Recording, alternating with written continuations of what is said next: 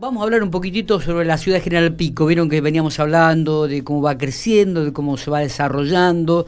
Bueno, todo tuvo su comienzo y Margarita Servio, que es un poco la responsable del turismo aquí del municipio de la ciudad de General Pico, nos está haciendo un relato prácticamente semanal de lo que es General Pico y algunos barrios eh, para que la gente vaya conociendo y aquellos que no conocían lean un poco sobre la historia de esta querida ciudad. Margarita, bienvenida, buenos días. Buenos días, buenos días a la audiencia también. ¿Cómo estamos? Bien, todo bien, todo bien. Trabajando mucho, que me dijeron que están terminando un libro. A ver, contanos un poquitito antes de introducirnos en el tema de, la ciudad. No, la, el grupo de avistadores de aves cumplió 10 años el mes pasado y la intendenta no, nos propuso la creación de, un libro, de una guía de aves sobre General Pico y son 193 especies de aves las que tenemos registradas en la ciudad hasta ahora. Y, y bueno, ha sido jornada muy intensa para todo el grupo porque estábamos cerrando la definición de la foto. Así que teníamos que encontrar no solamente una foto para cada especie, sino también eh, la diferencia entre el macho y la hembra, entre los juveniles, los, las las rapaces tienen distintos morfos, o sea, van cambiando la coloración de las plumas, así que buscarlas también con esos morfos. Así que tuvimos varios ¿eh? días sentaditos. ¿Qué Además que nosotros tenemos 10 años de fotos.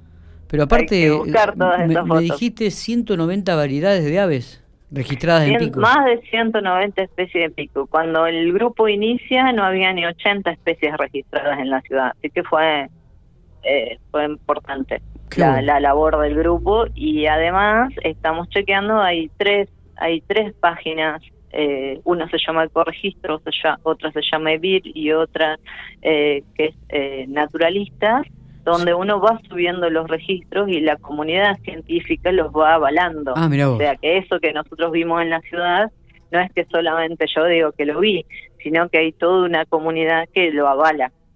En eso está Veres Argentinas, la Asociación Ornitológica de Plata, Fundación Vida Silvestre, o sea, hay profesionales de todas esas fundaciones que dicen, bueno, sí, este ave está en General Pico. Y hay algo que está bueno, que hoy las cámaras tienen GPS, así que vos subís la foto a esas páginas e instantáneamente te sube la ubicación de donde vos tomaste esa foto. O sea, que te queda el registro de dónde la tomaste como certificando de que realmente estaba ese ave en pico.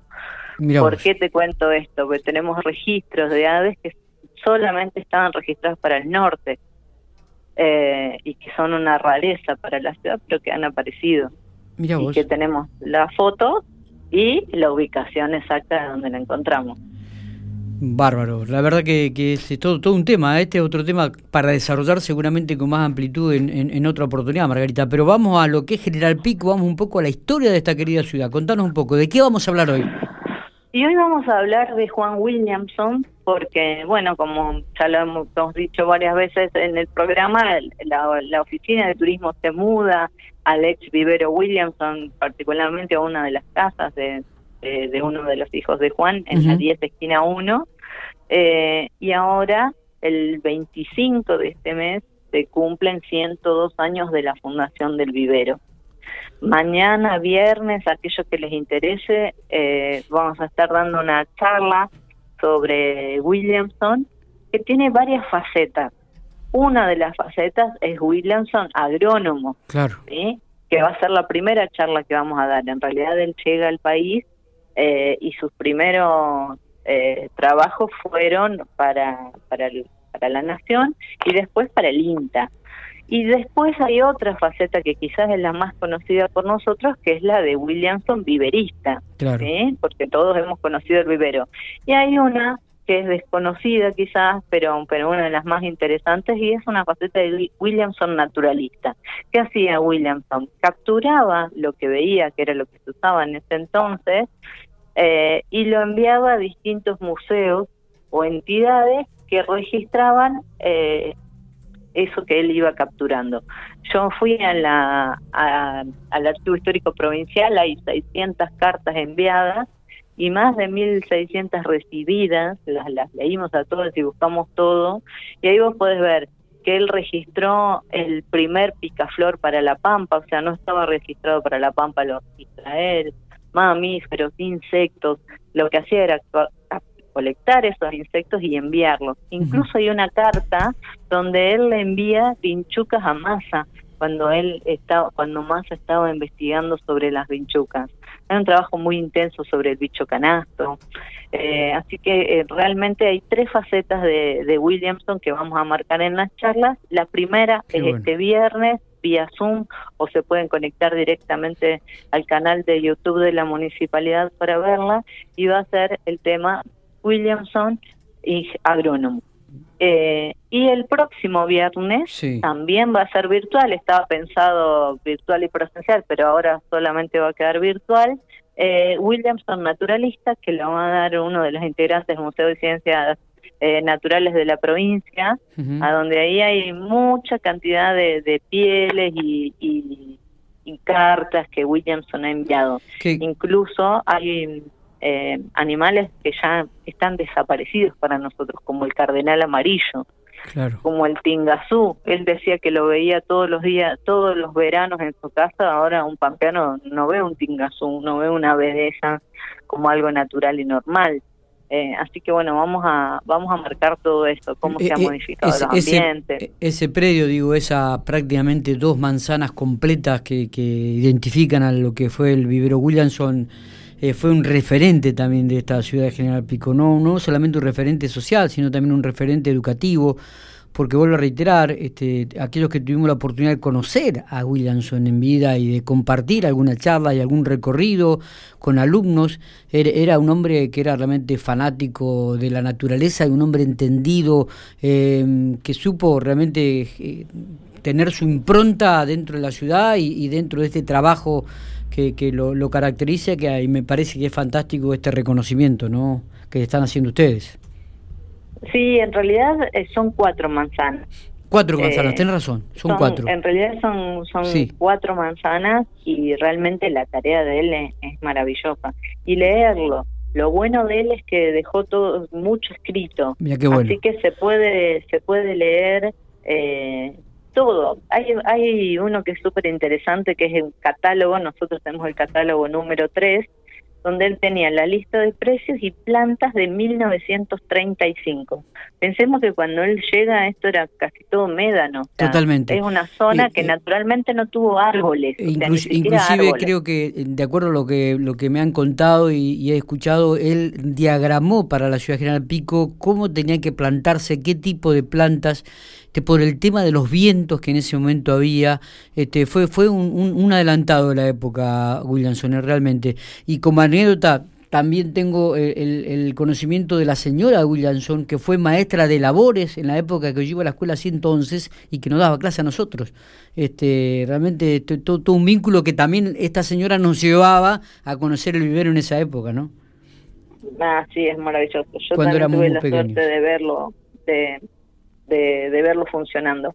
Y bueno, y hoy si uno viene, le va a llamar la atención eh, que hay una gran cantidad de, de injertos y cuando uno lo lee, él dice que, que, bueno, que él lo que tenía que hacer era adaptar esos árboles a la pampa, adaptarlo a la sequía, adaptarlos eh, a, los médanos. Entonces, hay mucho, y cuando uno recorre la ciudad van a ver, hay muchos injertos que él le llamaba de pie franco, o sea, que le cambiaba las raíces. Y lo, lo vamos a ver mucho en los que son los cítricos si uno presta atención en los cítricos viejos de la ciudad, va a ver que tiene una diferencia en el tronco, que es eso que él hacía. Y él decía justamente eso, que porque siempre le preguntaban por qué con los conocimientos que tenía había elegido ese predio para comprarlo. Claro. Y él decía que si él podía vencer al médano, cualquiera podía vencer al médano. Y, y, hay algo muy interesante que él dice, que él dice que tenía que ser pionero, tenía que ser descubridor. Totalmente. Es, fue, fue un visionario entonces él lo que hacía justamente era eso. Y te voy a leer uno que, que, creo que, está buenísimo para que nos demos cuenta todo lo que había generado en 1935. Pensemos a poquitos años de ser fundada la ciudad y ella tenía almendros cuatro variedades, decía, avellanas, azaroleros, azufaifos, castaños, cerezos, guindas, ciruelos, damasco, durazno, frambuesa, granadas, grosella, higuera, taquis, limones, mandarinas, naranjos, manzanos y acá clara, injertos sobre, sobre pie franco, el más conveniente para la pampa y la región seca. Después decía membrillo, níspero de Italia, níspero de Japón, nogales, olivos, perales, viñales, salsa morales. Y te aclara todos los árboles frutales van embarados y rotulados con el nombre de la variedad correspondiente. Si uno lee esto, realmente el trabajo ha sido pero tremendo. Pensemos que no es como ahora que agarramos el celular y le decimos, che, Juancito, mandame la semilla de determinada claro, Exactamente, exactamente. Sí, eh, está trayendo Margarita, de Italia, de Japón. ¿En qué año llega Williamson a Pico, me dijiste? Mira, eh, él dice que eh, acá, perdón, el vivero en 1919.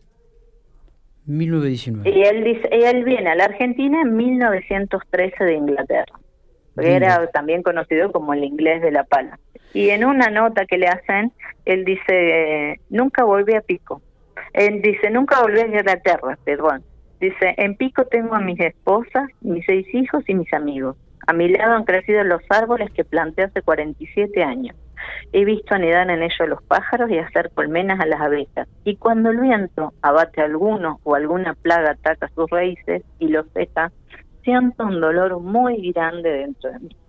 Esa frase es tremendo, tremendo. Margarita, te agradezco. Eh, un lindo recuerdo, un hermoso recuerdo de, Juan Williamson, un, este, estadista, un, adelantado de la época, realmente este, escucharlo. Y, y, bueno, vamos a ver, invitamos a la gente que participe de estas charlas y que bueno se acerque también. Bueno, ahora estamos con, con restricciones nuevamente, digo, pero eh, la posibilidad. No, es que van a ser virtual son virtuales. Pueden conectarse al eh. canal de YouTube de la municipalidad o pedirnos eh, que te lo te lo voy a mandar para que lo que lo publique la clave de Zoom para ingresar porque la idea es que puedan consultar y que pueda ser interactivo más allá de que sea virtual Totalmente. Y esperamos eh, todo lo que es el material para poder también publicarlo en el sitio de infopico.com. Margarita, como siempre, abrazos grandes y gracias por ilustrarnos y contarnos un poco la historia de la ciudad General Pico.